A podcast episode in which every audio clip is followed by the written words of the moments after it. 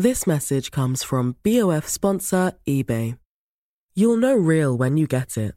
It'll say eBay Authenticity Guarantee. And you'll feel it. Maybe it's a head turning handbag, a watch that says it all, jewelry that makes you look like the gem, or sneakers and streetwear so fresh every step feels fly. eBay gets it. So look for the blue check mark next to that thing you love and be confident that every inch, stitch, sole, and logo is checked by experts. With eBay Authenticity Guarantee, you can trust that feeling of real is always in reach. Ensure your next purchase is the real deal. Visit eBay.com for terms. Ça veut dire quoi être un digger Diguer dans le vêtement, c'est explorer de manière méticuleuse des boutiques physiques ou virtuelles à la recherche d'anciennes ou de nouvelles pièces. Et ces pièces ont des histoires. Diguer, c'est aussi essayer de mieux comprendre la circulation de la mode à travers les époques et y déceler des tendances. Des mains du digger jusqu'à vos oreilles, Digit, c'est le podcast qui vous entraîne à la recherche de la pièce introuvable ou de l'archive exceptionnelle. Je suis Sega et je digue pour GQ. Depuis la fin de la Seconde Guerre mondiale, les Japonais ont pris l'habitude de diguer des pièces aux États-Unis et en Europe. Shane et Thomas, avec Gaijin Paris, récupèrent des vêtements vintage et de seconde main au Japon pour les distribuer en France. Bonjour Thomas. Bonjour Sega. Avant d'être passionné du Japon, tu es d'abord un passionné de vêtements. Un énorme passionné de vêtements. Ouais, je suis tombé dedans quand j'étais tout petit et j'ai jamais pu me séparer de cette passion. Et comment ça s'est développé, tiens, cette passion? Comment ça s'est développé? Euh, Je pense, euh, bonne question. C'est d'abord l'observation. J'ai toujours été assez curieux et observateur. Et, euh, et, à force de croiser des gens dans ma vie un petit peu, et puis, et puis aussi de, de, regarder le monde qui évoluait autour de moi, je me suis intéressé à la mode de différents pays.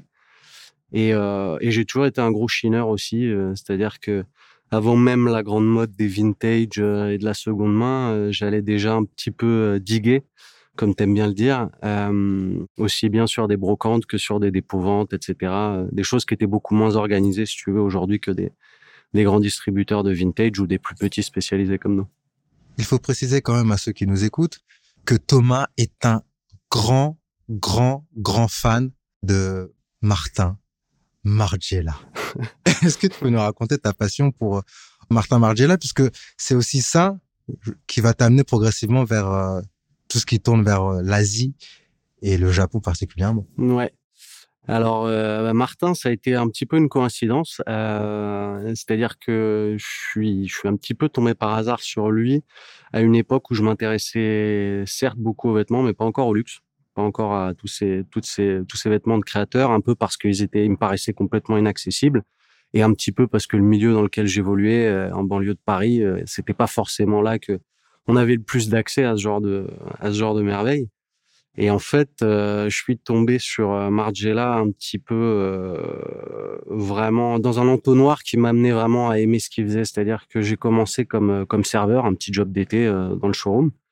Et puis dans le showroom Margiela. Dans le showroom Margiela, ouais, ouais, rue Saint-Maur à Paris. Et puis, au bout de quelques semaines, on m'a proposé d'être mannequin showroom, et j'ai commencé à être mannequin showroom pour cette marque-là. J'ai voyagé beaucoup aux US pour ça. J'ai continué mes études à côté, mais euh, j'ai commencé à m'intéresser très sérieusement à, à, au métier en fait. Et le concept même de mode développé par Martin, moi, pour moi, c'était quelque chose de euh, voilà quoi. Tous les défilés, euh, pour moi, je tombais par terre quoi. À chaque fois, je, je, je découvrais un nouveau concept, euh, je découvrais une nouvelle finesse, je découvrais de nouvelles choses et et donc, je me suis intéressé au métier. Je me suis pas limité à faire mannequin showroom. J'ai commencé à, à, à, creuser un petit peu plus, à être assistant d'un directeur commercial là-bas. Et puis, de fil en aiguille, je me suis dit, en fait, il faut que j'abandonne les études que j'étais en train de faire, même si je suis allé à peu près jusqu'au bout. J'étais en droit et j'ai décidé de faire du marketing et de la com pour euh, vraiment plonger euh, dans la mode euh, corps et âme. J'ai fait exprès, évidemment, de parler de Margiela parce que c'est une porte d'entrée intéressante vers le Japon, puisque ce que les gens savent moins, c'est que Margiela, avec les six d'envers ont été inspirés par ce qui se passait au Japon. J'imagine que c'est aussi comme ça que tu as regardé euh, par là-bas? Bah totalement, ouais, totalement. Alors il y a, y, a, y a deux raisons qu'on fait que j'ai commencé à regarder par là. C'est celle que tu as évoquée, euh, que je vais développer ensuite. Mais après, euh, c'était aussi parce que en fait, en fréquentant ce milieu, je suis tombé sur sur un type génial qui avait, euh, qui était en fait le manager de la boutique comme des garçons euh, à New York. Euh, et bon, quand on se plonge dans une boutique comme des garçons, c'est des concepts tellement forts que on reste un petit peu sur le derrière. Quoi. C'est entre la manière dont les gens s'habillent chez comme des garçons.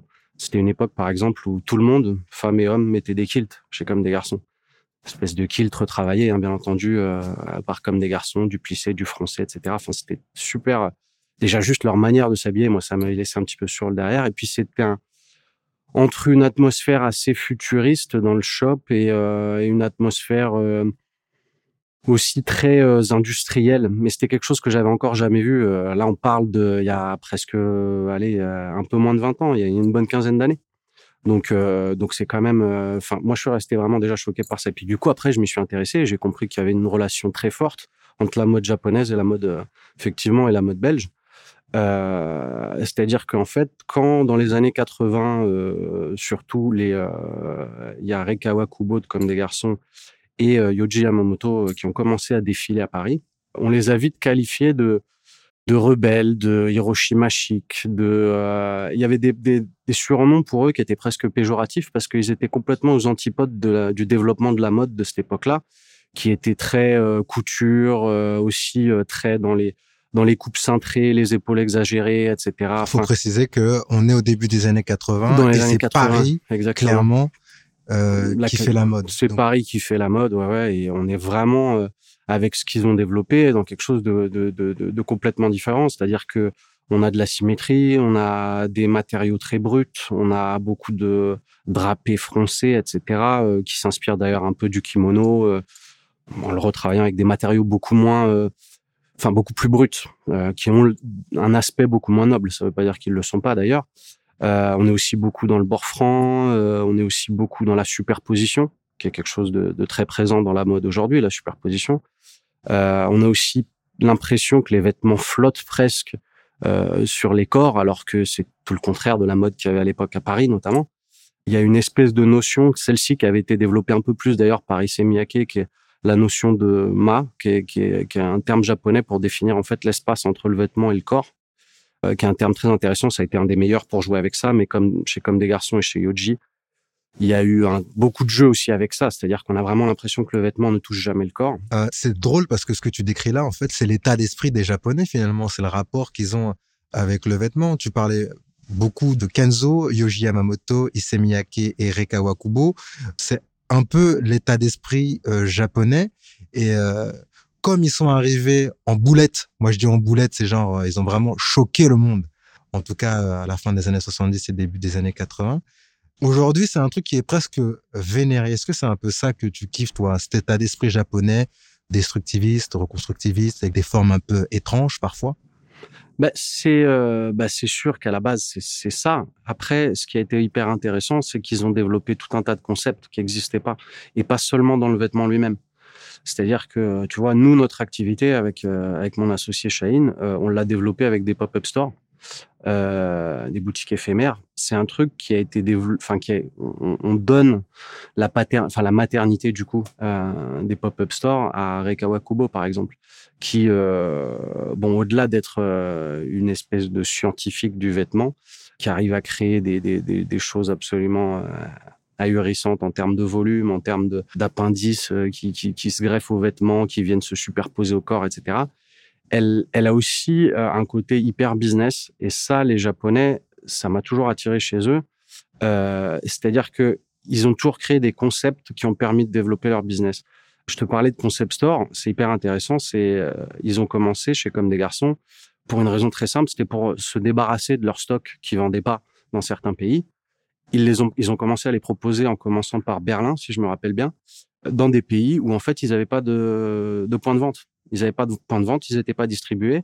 Alors qu'est-ce qu'ils ont fait? Ils se sont dit bah tiens, on va aller à Berlin à une époque où Berlin n'était pas forcément très intéressé par la mode de créateurs, etc. Ils ont ouvert des pop-up stores qui ont fait des cartons hallucinants. Et là, euh, ils se sont mis à en ouvrir en Grèce, euh, à en ouvrir un peu partout. Euh, et ça, ça a été le début des pop-up stores dans le luxe, en tout cas. Après, ça existait peut-être ailleurs que dans le luxe, mais là, pour le coup, c'était les premiers dans le luxe à le faire. Après, ils ont aussi été les premiers à développer des gammes un peu plus accessibles. Avec généralement beaucoup de succès. ça a été le cas chez Issey Miyake qui a commencé à développer tout un tas de lignes comme Plantation en 81 ou 82, je crois que ça, ça naît en 81 ou 82 qui est par ailleurs une ligne qui est très écologique euh, et qui était hyper avant-gardiste à l'époque, puisqu'il utilisait beaucoup de matériaux recyclés, il utilisait exclusivement des teintures naturelles, etc. Et c'était des vêtements à peu près tous unisexes. Ce qu'il a fait aussi d'ailleurs sur Wincoat, euh, pour le coup, c'est très avant-gardiste aussi, puisque c'était des vêtements complètement modulables, euh, une ligne de vêtements complètement modulable, un peu plus accessible que la mainline, et qui était complètement unisexe et très très oversize pour la plupart. Comment toi tu t'es approprié euh, un peu cette culture japonaise et comment tu t'appropries ça dans ton style, dans ta vie de tous les jours? Ça c'est, il y, a, y, a, en termes de mode, c'est, euh, je vais te dire, c'est assez simple. C'est moi, il y a un truc que j'affectionne particulièrement, même si je mets pas que du noir. C'est le, en fait, la dextérité avec laquelle les Japonais savent jouer avec 50 nuances de noir. C'est-à-dire qu'on pense souvent que le noir, c'est une couleur banale et qu'il n'y a qu'un noir, mais en réalité, il y a des milliers de noirs. Et ça, les Japonais, ça a été les premiers à jouer avec, et moi, c'est un truc qui me passionne. Euh, donc, tout est après dans le volume, dans la superposition, euh, dans, euh, euh dans des plissages, des, des drapés, euh, tout ça, enfin, tout ce qu'on a développé juste avant.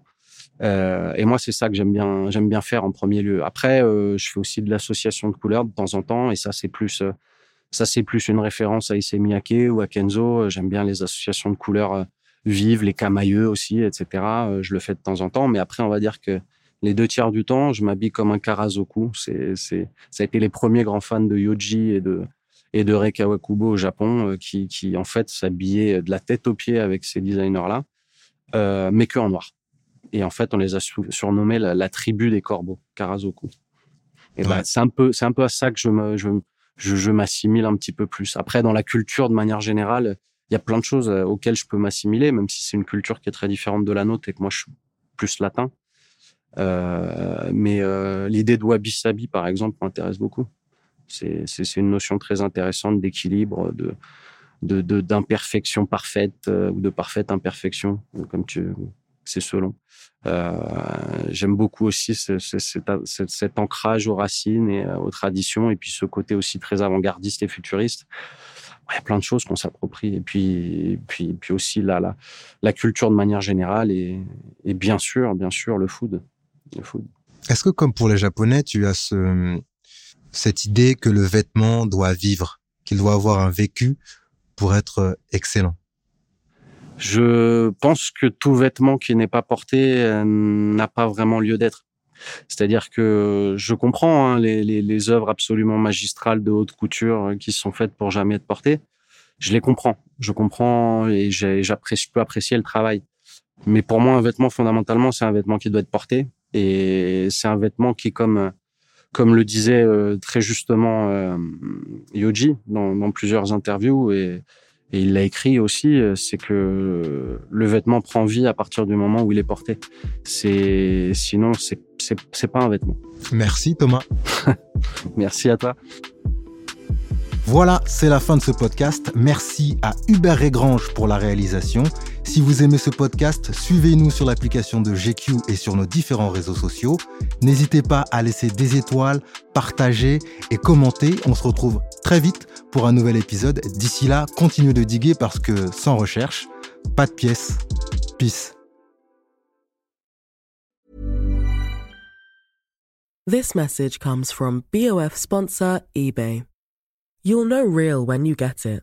It'll say eBay Authenticity Guarantee. And you'll feel it. Maybe it's a head turning handbag, a watch that says it all, jewelry that makes you look like the gem, or sneakers and streetwear so fresh every step feels fly. eBay gets it. So look for the blue check mark next to that thing you love and be confident that every inch, stitch, sole, and logo is checked by experts. With eBay Authenticity Guarantee, you can trust that feeling of real is always in reach. Ensure your next purchase is the real deal. Visit eBay.com for terms.